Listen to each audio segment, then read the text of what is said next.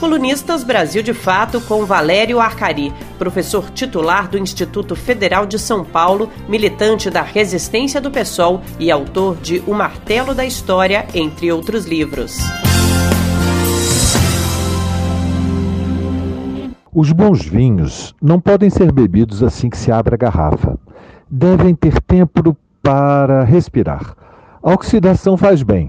A oxigenação das ideias demanda também tempo para que elas sejam postas à prova pela evolução dos acontecimentos. Um debate dilacera os nervos da esquerda brasileira. Bolsonaro ainda está em uma posição ofensiva como antes da pandemia, ou aconteceu uma inflexão nas últimas oito semanas e foi colocado numa relativa defensiva. Identificar a dinâmica da oscilação da relação política de forças é decisivo para a tática.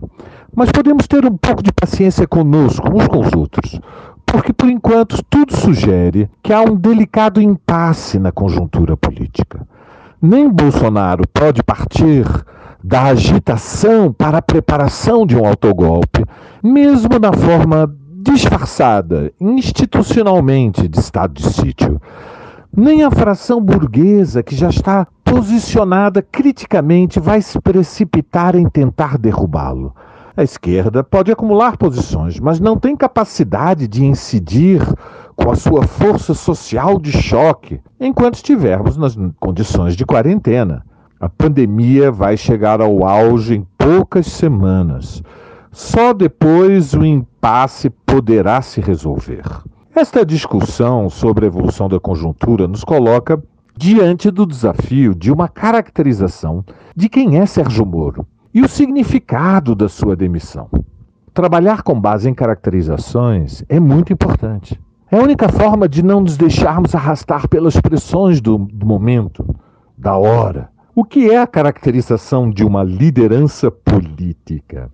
É uma definição do lugar social e político que ela ocupa.